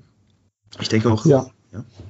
ja absolut. Also sehr ähnlich oder gleich wie du. Also es gibt zum einen, ähm, wie gesagt, das physische Muskelversagen oder muskuläres Muskelversagen oder mhm. muskuläres Versagen, wo ich eben ähm, die jeweilige Last nicht mehr für eine weitere Wiederholung physisch bewegen kann, somit ähm, den Widerstand einfach nicht mehr standhalten kann in der konzentrischen Phase. Und es gibt eben das technische Versagen, bei dem eben meine Form ähm, wesentlich einbricht von einer Wiederholung zur nächsten. Und die Sache ist auch oft die, ähm, was man vor allem beim technischen Versagen ähm, im Hinterkopf vielleicht behalten kann, ist, dass dieses technische Versagen und muskuläre Versagen sich ähm, annähert, je weiter mhm. fortgeschritten ich bin. Heißt, ähm, es ist wahrscheinlich, dass ich die nächste Wiederholung ähm, nicht absolvieren kann, wenn ich technisches Versagen habe, weil ich dadurch eben auch ähm, oft einen schlechteren Kraftübertrag habe, eben die Muskulatur, die eben bei dieser in bei dieser Übung involviert ist, einfach nicht mehr ähm, einsetzen kann oder in diesem Maß einsetzen kann, als wenn ich die ähm, Ausführung, die Technik eben beibehalte. Und technisches Versagen ist vermutlich eine Sache, wo man ähm, hier und da mal hinwegsehen kann bei Isolationsübungen, weil da auch einfach das Risiko nicht so gegeben ist. Es ist meiner Meinung nach keine Sache, nach der man streben sollte, weil natürlich auch irgendwo die Vergleichbarkeit dann fehlt. Wenn ich beispielsweise Curls ausführe, und da eben meine ähm, Beugung im Ellenbogengelenk trainieren möchte, ich dann aber am Ende des Satzes immer mehr in die Flexion im Schultergelenk gehe, heißt mein, meinen Arm nach vorne anhebe, um letztendlich das Gewicht noch hoch zu wuchten, ist es natürlich schwer über die Zeit wirklich zu ähm, messen, habe ich das Gewicht letztendlich jetzt bewegt, ähm, weil ich vielleicht Anpassungen erzielt habe durch das vorangegangene Training oder habe ich einfach nur etwas mehr Schwung verwendet. Also mhm. das technische Versagen ist grundsätzlich eine Sache, die ich ähm, eher vermeiden würde. Muskuläres Versagen ist auch eine Sache, die ich vermeiden würde, vor allem ähm, zu Beginn eines Trainingszyklus, weil ich dadurch natürlich auch wesentlich mehr Ermüdung akkumuliere, vor allem bei mehrgelenkigen Übungen, als wenn ich ähm, eben ein bis zwei oder drei Wiederholungen vom Muskelversagen entfernt bleibe, mhm. ähm, aber einen sehr ähnlichen Stimulus induziere und dadurch auch letztendlich durch die geringere Ermüdung vermutlich mehr Stimulus auf die Muskulatur in einer Einheit bringen kann und auch ähm, mich zwischen den Einheiten besser regeneriere, äh, erhole. Und dementsprechend würde ich dieses muskuläre Versagen ähm, tendenziell mir für Isolationsübungen aufsparen, vielleicht am Ende des Trainings im letzten Satz, aber tendenziell auch vor allem am Ende eines Zyklus, ja. wo ich ähm, eben nicht gewährleisten muss, dass ich jetzt noch mehrere Wochen hintereinander einen ähm, effektiven Stimulus auf ähm, die jeweiligen Fasern bringen muss. Ja, ja, auf jeden Fall. Und äh, ja, je näher wir am Muskelversagen trainieren, ne, desto höher auch, sag ich mal, der Stimulus, aber mh, hm, wir haben auch ja proportional mehr Ermüdung, die wir dann durch den Satz erzeugen. Also ähm, ja, deswegen ist das immer, sag ich mal, so ein Trade-off, den wir dann eingehen müssen. Und ja, dieser lohnt sich natürlich dann immer erst eher ne, gegen Ende der Einheit, wie du das schon gesagt hast, oder dann gegen Ende eines Zyklus, wo dann sowieso der Deload folgt, wir die Ermüdung dann wieder abbauen. Da ist dann ja ein erhöhtes Maß an Ermüdung ja in der Regel eher kein Problem. Äh, eine Frage mhm. hätte ich jetzt noch zur äh, Einschätzung von Webs in Reserve. Ähm, wie verhält sich das Ganze äh, bei Intra-Set-Pause, also ähm, Pausen innerhalb des Satzes? Ich meine, ne, jetzt bei einer Kniebeuge äh, denke ich, ja, machen ein paar mehr Atemzüge bevor wir äh, die weitere Wiederholung angehen, einiges aus. Also so könnten wir theoretisch mhm. den Satz äh, ja, nochmal um einiges verlängern. Also wenn wir einfach nochmal mhm. eine, eine 10 Sekunden Westen, nochmal drei Atemzüge nehmen, dann kriegen wir bestimmt noch eine Wiederholung raus. Und wenn wir danach das Ganze nochmal machen, vermutlich nochmal eine. Also wo würdest du da so die, ähm, ja, den Schlussstrich ziehen? Also was ist da vielleicht mhm. auch zu viel des Guten? Ja, ich glaube, dass das Ganze ziemlich übungsspezifisch ist. Ähm, wie du sagst, beispielsweise bei der Kniebeuge, wenn wir uns dann einen bestimmten Wiederholungsbereich herantasten, den wir eben eher in diesem höheren Bereich des Spektrums ähm, ansiedeln, den wir besprochen haben, ist die Wahrscheinlichkeit natürlich hoch, dass ich diese kardiovaskuläre Ermüdung ähm, vielleicht mit eben den Reps in Reserve vertausche. Das heißt, mhm. ich ähm, fühle mich stark ermüdet, das ist sau anstrengend. Ähm, 20 Wiederholungen bei einer Kniebeuge ähm, mit einem entsprechenden Gewicht ähm, auszuführen oder mit einer relativen Intensität. Und dementsprechend denke ich, kann man dieses Phänomen relativ einfach verhindern, indem man eben übungsspezifisch die Wiederholungsbereiche wählt. Mhm. Heißt, ähm, bei Übungen, wo ich eben ein, ein großes Maß an Muskulatur wie Grundübungen eben ähm, beanspruche, macht es meiner Meinung nach eben auch mehr Sinn, ähm, in diesen Wiederholungsbereichen zu bleiben, um eben auch diese kardiovaskuläre Ermüdung ähm, moderat zu halten, was mir eben auch vereinfacht, dann ähm, die Reps in Reserve leichter einzuschätzen. Ähm, bei höheren Wiederholungsbereichen würde ich vor allem ähm, einfach, vor allem wenn wir uns in sehr hohe Wiederholungsbereiche ähm, einfinden, wie eben bis zu 30 Wiederholungen beiseite heben, würde ich eben vermeiden, dass man ähm, zwischen jeder Wiederholung eine Pause macht, sondern wirklich einfach diese, diese Ermüdung in den ersten 20, 25 Wiederholungen mitnimmt, mhm. ähm, die man einfach durch diese konstante Bewegung akkumuliert. Und dann vielleicht bei den letzten ein bis zwei Wiederholungen ähm, schaut, dass man hier und da vielleicht nochmal einen Atemzug nimmt. Also es ist wichtig zu atmen. Ich würde vermeiden, dass man Kopfgefühl mhm. platzt. Also ich will schon immer auf eine korrekte Atmung achten, dass ich in der konzentrischen, konzentrischen Phase zumindest nach zwei, drei Wiederholungen ausatme. Ähm, aber ich denke, dass es relativ einfach vermeidbar ist, indem man ähm, übungsspezifisch eben den Wiederholungsbereich letztendlich dann ansiedelt. Ja, und ich denke, es macht auch Sinn, einfach, ja, so die Pause, die man sich dann je, je nachdem nimmt, auch einfach zu standardisieren. Also, dass man ne, jetzt vor allem wenn der Trainingszyklus voran, äh, vorangeht, wir die Leistung der Vorwoche vielleicht überbieten wollen, dann nicht den Satz automatisch ja, deutlich verlängern, nur um dann letztendlich auf unseren Trainingssheets dann äh, anstatt eine 8, eine 9 stehen zu haben. Und äh, ja, hey, ich fand's cool, dass du das äh, Beispiel mit dem Seitdem äh, äh, ange angesprochen hast. Das ist genauso das, was ich jetzt so äh, ja, erfahren habe, habe jetzt auch äh, ne, seitdem mit der Kurzhantel mit ja, 20 bis 30 Wiederholungen äh, gemacht und da merke ich halt auch, ne, sobald ich äh, mir dann mal ähm, eine kurze Pause gönne, dass ich dann nochmal drei Wiederholungen mehr schaffen könnte und ich den Satz so auch immer weiter verlängern könnte. Deswegen, genau wie du gesagt hast, versuche ich ne, vor allem die ersten Wiederholungen wirklich äh, ohne Pause mh, durchzuziehen. Und äh, ja, es ist ein ziemlich krasses Gefühl. Also es ist sehr schmerzhaft, aber mh, wenn ich mir da dann einfach noch mehr Pause gönnen würde, dann würde ich den Satz, glaube ich, noch äh, ja noch deutlich weiter verlängern können und dann wäre wär mhm. man eventuell auch äh, ja innerhalb eines Satzes mehrmals beim Muskelversagen. Ne? Also das wären dann eigentlich schon fast so Myo-Webs in dem Sinne. Ähm, mhm. Und ja, je nachdem, äh, ne, gegen Ende eines Zyklus, wie gesagt, könnte das eventuell vorteil, vorteilhaft sein, äh, zu Beginn eines Mesos eher zu vermeiden, denke ich. Ne? Mhm. Sweet. Ähm, genau, kommen wir zur Frequenz. Äh, unser letzter Trainingsparameter. Ähm, ja, ich denke, da ist die Evidenz relativ ähm, eindeutig, ne, so äh, jeden Muskel zweimal pro Woche zu trainieren, ist definitiv vorteilhafter als einmal pro Woche. Alles darüber hinaus, äh, ja, ist halt relativ unklar und denke ich auch stark abhängig, äh, ja, von der individuellen Situation und den Bedürfnissen. Ähm, deswegen, ja, was wären so, ähm, ja, Szenarien, in denen du eventuell, äh, ja, häufiger als zweimal pro Woche äh, den Muskel trainieren würdest? Ja, ja, absolut. Also ich glaube, es ist auch wichtig, was du genannt hast, dass ähm, es grundsätzlich Sinn macht, eben eine Muskelgruppe zweimal in der Woche zu trainieren, weil man eben gesehen hat, dass ähm, selbst bei gleichem Umfang pro Woche zwei Einheiten gegenüber einer Einheit überlegen sind. Heißt, ähm, ich werde vermutlich auch, wenn ich, ähm, wenn ich zum Beispiel acht Sätze für eine Muskelgruppe absolviere in, in einer Einheit, ähm, werde ich vermutlich mehr Vorteile, Vorteile daraus ziehen, wenn ich vier Sätze in zwei Einheiten absolviere. Bedeutet natürlich nicht, dass ich mit, Einheiten, mit einer Einheit keine Fortschritte erzielen kann, mhm. aber ich werde ähm, mit hoher Wahrscheinlichkeit von den Meta-Analysen, die wir dazu auch schon haben, ähm, geringere Effekte erzielen als mit zwei Einheiten.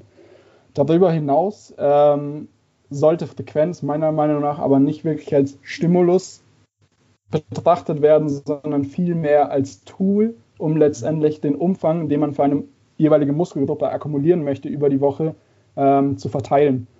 Und äh, man hat eben gesehen, dass diese Dosis-Wirkungsbeziehung, die wir vorhin eben auch schon beim Volumen hatten, dass es die nicht nur ähm, über eine Woche gesehen ähm, gibt, sondern es gibt sie auch pro Einheit. Heißt, ähm, je mehr Sätze ich akkumuliere pro Einheit für eine Muskelgruppe, kann es sein, dass ich eben davon Vorteile daraus ziehe, bis zu einem gewissen Punkt, wo ich mich dann wieder in eine, auf ein Plateau zunächst und dann in eine Regression bewege.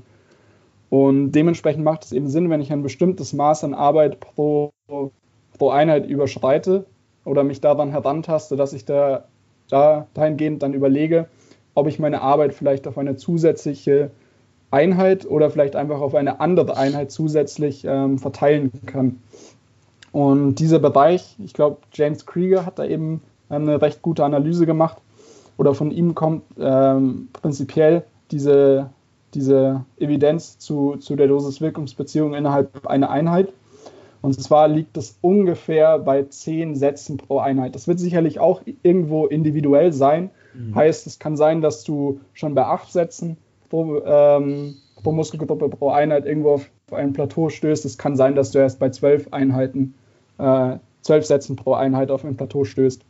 Ähm, und dementsprechend, wenn du dich eben in diesem Bereich annäherst, ähm, vielleicht bei acht Sätzen, würde ich mir eben überlegen, ähm, wenn ich eben beispielsweise das Volumen erhöhe oder ich merke, ich habe nicht unbedingt ähm, diesen inneren Drive, so viele Sätze pro Muskelgruppe pro Einheit zu absolvieren, sollte ich mir eben vielleicht überlegen, ob ich die Arbeit vielleicht auf mehr Einheiten aufteile, um letztendlich die Qualität der Arbeit ähm, über die Woche gesehen zu erhöhen. Heißt, ähm, selbst wenn ich ähm, bei gleicher Arbeit ähm, mehr Einheiten absolviere, wenn ich mich eben über diesen Punkt bewege, kann ich eben mehr Fortschritte erzielen, obwohl ich über die Woche gesehen dadurch ähm, genau den, den, gleichen Umfang habe, weil die Qualität einfach höher ist. Aber es ist eben wichtig, trotzdem ähm, nochmals hervorzuheben, dass dieser Effekt vermutlich eben nur gegeben ist, wenn ich mich irgendwo in diesem Bereich eben bewege. Heißt, wenn ich vermutlich so fünf bis sechs Sätze akkumuliere und diese auf, auf eine dritte Einheit letztendlich dann ähm, verteile, ist die Wahrscheinlichkeit, ähm, ausgehend von der Evidenz, die wir dazu haben, relativ hoch, dass ich davon keine weiteren Vorteile erziele. Und dementsprechend ist es meiner Meinung nach sehr sinnvoll, Frequenz mehr als Tool zu verwenden, als ähm, wirklich als Stimulus zu sehen, wenn man sich eben bereits bei zwei Einheiten in der Woche einfindet. Ja, ich denke auch, dass es Sinn macht, einfach Frequenz mit Volumen zu skalieren. Also je mehr Volumen du benötigst, desto ähm, ja, höher sollte dementsprechend auch die Frequenz sein, so dass wir nicht ja diese zehn Arbeitssätze pro Muskel pro Einheit äh, ja deutlich überschreiten. Ich denke, ähm, solange wir uns da irgendwo im Bereich drei bis acht Sätze pro Einheit ähm, pro Muskel äh, befinden, denke ich, sollten wir ähm, ziemlich gut fahren. Und ähm, ja, wie äh, verhält sich das eventuell bei kleinen und größeren Muskelgruppen? Sollten wir da vielleicht die Frequenz, sage ich mal, so ein bisschen ähm, ja, manipulieren oder verhält es sich genauso? Äh, ja, mhm. Äh, es ist überall ja, gleich. Also, ja, ähm, grundsätzlich beziehen sich die Daten, die es da eben dazu gibt, schon ähm, grundsätzlich auf alle Muskelgruppen. Man mhm. hat aber auch gesehen, dass zumindest bei einigen Individuen kleinere Muskelgruppen dazu neigen, eben schneller ähm, auf die Ausgangsbasis zurückzukehren, eben was die abrufbare Leistungsfähigkeit angeht im Vergleich zu größeren Muskelgruppen. Heißt, ähm, es besteht die Wahrscheinlichkeit, wenn ich beispielsweise vier Sätze eine Einheit für den Trizeps akkumuliere und vier Sätze ähm, für den Rücken, dass meine dass mein Trizeps schneller wieder auf dem Ausgangsniveau ist im Vergleich zum Rücken. Ähm, was letztendlich impliziert, dass ich, ähm, je nachdem, ob, ich, ob das dann auch auf mich zutrifft oder nicht, ähm, diese Muskelgruppe, diese kleinere Muskelgruppe, in dem Fall den Trizeps, häufiger trainieren könnte, wenn man eben die gleichen Satzvolumina vergleicht im Vergleich zu eben in dem Fall dem Rücken. Und ähm, dementsprechend ähm, sollte ich da einfach ähm, irgendwo meine individuelle Erholungszeiten beobachten. Und wenn ich sehe, dass die Regenerationszeit einfach sehr gering ist und ich gleichzeitig eben auch ähm, sicher gehe, dass meine Intensität hoch genug ist, also dass ich mich auch wirklich ungefähr zumindest bei den Reps in Reserve einfinde, ähm, wo ich möchte und somit ähm, die Ermüdung auch da ist, wo ich mir das vorstelle, um letztendlich auch die, die, die Spannung auf die Fasern mit hoher Rekrutierungsschwelle zu bekommen, und wenn ich eben sicher gehe, dass dieser Faktor ähm, gewährleistet ist und meine Regenerationszeit trotzdem äh, besteht natürlich die Möglichkeit, dass ich einfach diese Muskelgruppe häufiger trainiere. Also es ist mhm. meine Erfahrung auch ähm, nicht unüblich, dass viele Trainierende einfach beispielsweise ihre seitlichen Schultern ähm, mit Seitheben oder aufrechten Rudern, wie auch immer, ähm, mehr als drei, viermal die Woche trainieren können. Also in jeder Einheit mit ähm, vielleicht weniger Sätzen, aber ähm, die Regenerationszeit da einfach nicht so beeinträchtigt ist oder so lange wie vielleicht bei anderen Muskelgruppen, was natürlich auch irgendwo übungsabhängig ist. Mhm. Ähm, aber es scheint eben diese Tendenz da auch zu geben, dass kleine Muskelgruppen ähm, gegebenenfalls eben schneller erho sich erholen als größere Muskelgruppen. Ja, merke ich bei mir auch sehr stark. Also ich bin auch aktuell dabei, so die Arme eigentlich fast jeden Tag zu trainieren. Also äh, auch an den Leg Dates mache ich, mach ich manchmal noch ein paar Curls oder ein bisschen Trizepsstrecken, mh, mhm. Seitheben. Also das funktioniert für mich und äh, auch Klienten von mir. Ja, soweit ziemlich gut. Cool. Hast du noch was weit, äh, noch irgendwas zur Frequenz? Also Frequenz ist vielleicht auch, da kann man vielleicht noch anmerken, bei Frequenz kann ich auch einfach meine individuellen Präferenzen einfließen lassen. Mhm. Zum Beispiel auch bei dem Beispiel jetzt mit den Armen. Ähm, wenn ich zum Beispiel sehe, ich mache beispielsweise eine Oberkörpereinheit oder eine Push-Einheit, wie auch immer, ähm, und am Ende möchte ich noch meinen Trizeps trainieren, aber mental bin ich überhaupt nicht mehr im Training. Ich habe eigentlich gar keinen Bock, die Übungen auszuführen. Spricht eben grundsätzlich auch nichts dagegen, diese Isolationsübungen auszulagern und beispielsweise am Ende eines Unterkörpertrainings auszuführen, wenn dadurch eben keine zu großen Überlappungen zu den darauffolgenden Einheiten entstehen.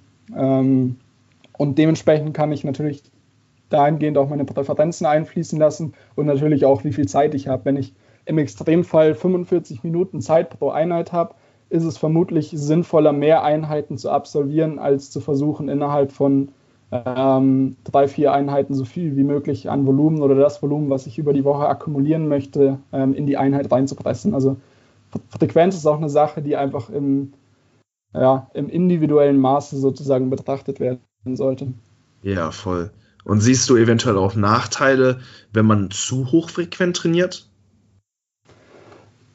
Ich also grundsätzlich sehe ich keinen Nachteil, was natürlich passieren kann, wenn man sehr hochfrequent trainiert. Was man zum Beispiel auch beobachten kann, wenn jemand von einem in Anführungsstrichen Bro-Split auf einen ähm, hochfrequenteren Trainingsplan wechselt, dass einfach häufig das Volumen, was man zuvor innerhalb einer Einheit akkumuliert hat, was dann auch gleichzeitig das Wochenvolumen dargestellt hat, zumindest in diesem Beispiel, ähm, mitgenommen wird in, in zwei Einheiten. Heißt, man macht das Doppelte und regeneriert dadurch häufig einfach nicht von Einheit zu Einheit. Und ähm, da sehe ich grundsätzlich eben ja die Gefahr in Anführungsstrichen, dass man halt dazu neigt, einfach zu viel zu machen mhm. pro Einheit, wenn ich ähm, den jeweiligen Muskel, die Muskelgruppe sehr häufig pro Woche ähm, trainiere. Und dementsprechend muss ich eben das Maß an Stress, was ich auf die Muskelgruppe eben bringe, auch dahingehend anpassen, wie oft ich in der Woche trainiere.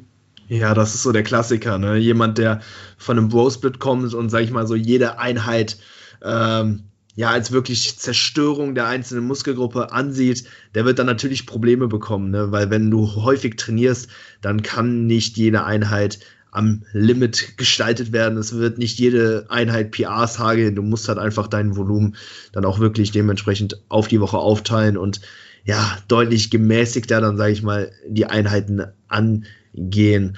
Ähm, ja, deswegen definitiv sehr, sehr guter Punkt. Ähm, ja, was, äh, was hältst du denn so von so Ganzkörper-Approaches? Also das wäre ja dann, sage ich mal, so das Extrem, ne? also dass wir dann, sage ich mal, sechsmal pro Woche Ganzkörper trainieren.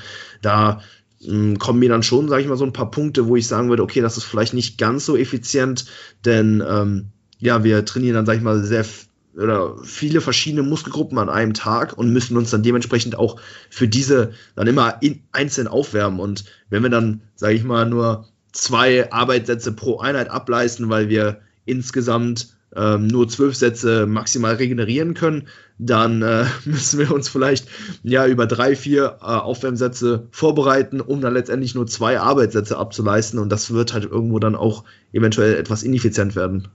Ja, ja also ich glaube, das kommt auch zum einen auf den Punkt Präferenz drauf an. Wenn mhm. jemand ähm, eben kein Problem hat, ähm, mehr Übungen in einer Einheit zu absolvieren, sehe ich da nicht unbedingt einen Nachteil drin.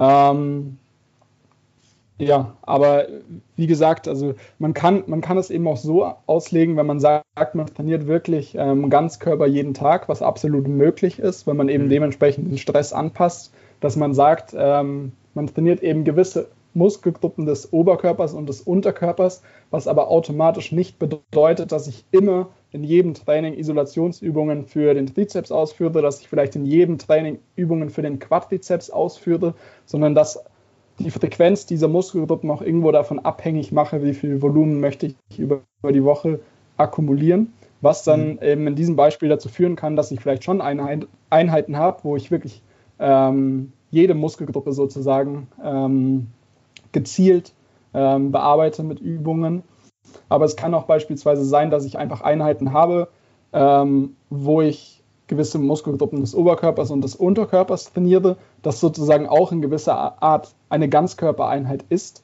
Ähm, vielleicht nicht in der klassischen Definition, ähm, aber ich dahingehend eben ja, die jeweiligen Einheiten dahingehend anpasse, wie viel Volumen ich eben für die jeweilige Muskelgruppe für die Woche ähm, akkumulieren, in der Woche akkumulieren möchte. Und das glaube ich, einfach wichtig, so ein bisschen aus diesem, aus diesem ähm, Schubladendenken auszubrechen, dass man eben einen gewissen Split machen muss. Heißt, ich mache entweder Oberkörper, Unterkörper, ich mache entweder einen Fünfer-Split, ich mache entweder Push-Pull-Beine. Ähm, man hatte einfach viel mehr Möglichkeiten. Es ist nicht unbedingt nötig, ähm, da komplett kreativ zu werden.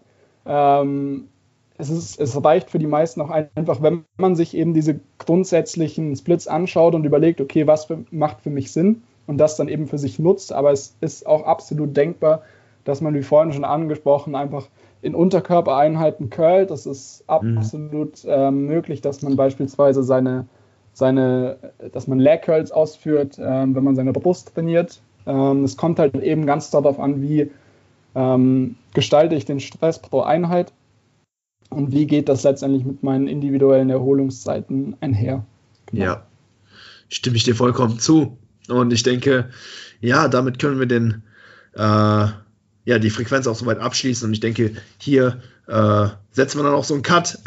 Das Skript geht eventuell noch ein bisschen weiter, aber das können wir uns dann ja gegebenenfalls für eine weitere Episode dann aufheben. Ich denke, wir haben hier ja einiges an Mehrwert geschaffen. Vielen Dank, Frederik, dass du da warst. Vielen Dank für deine Zeit. War ein sehr, sehr cooler Talk. Und ähm, ja, hey, wir haben noch eine Spotify-Playlist, äh, die nennt sich Hypertrophy Cast Playlist auf Spotify und da packen wir am Ende äh, von jeder Episode immer so ein Lied drauf. Ein, was dich im Gym gut pusht bei einem harten Satz Kniebeugen oder so. Hast du da vielleicht einen guten Track? Oh, ja, da muss, muss ich kurz überlegen. Also ich, ich bin eher so der, der Hip-Hop-Hörer. Ja, sehr gerne. Ähm, äh, bin, bin da auf, auf Oldschool als auch auf der New School-Schiene. Ähm, und auf, auf der New School-Schiene ist letztens ein Track rausgekommen von, ich glaube, von Gunner, der nennt sich Hot und der hat so einen ganz, ganz geilen Beat. Okay. Ähm, der ziemlich ähm, ja, motivierend ist, finde ich. Nice. Aber ja, kann der eine oder andere mal reinhören. In meiner Playlist yes. ist es auf jeden Fall. Vielleicht landet er auch in der anderen, aber. Cool, packe ich rein. Das höre ich zurzeit ganz gern. Nice. Ich nehme von Nomi Self Therapy. Ist auch so ein Track, der mich früher so vor allem gegen Anfang meiner Trainingskarriere immer krass gepusht hat. Ich hatte noch so eine ganz alte Playlist, wo so diese ganzen klassischen äh, Rock-Metal-Lieder drin sind. So, ich glaube, so womit jeder angefangen hat. So mittlerweile höre ich das nicht mehr so krass, aber dieser Track gibt mir immer gute Vibes beim Training. Deswegen, den packe ich äh, ja noch mit rein. Und ähm, ja, hey Leute, vielen Dank, dass ihr zugeschaut habt. Wenn die Episode euch gefallen hat, ne, wie immer, lasst ein Like da bei YouTube, abonniert das Ganze bei Spotify und lasst eventuell eine iTunes-Bewertung da. Das wird mich äh, mega freuen. Und ja, hey, danke nochmal, Frederik, für die coole Unterhaltung und ja, danke dir, Luis. Wünsche dir noch einen schönen Tag und bis zum nächsten Mal. Ebenso. Bis dann. Ciao, ciao.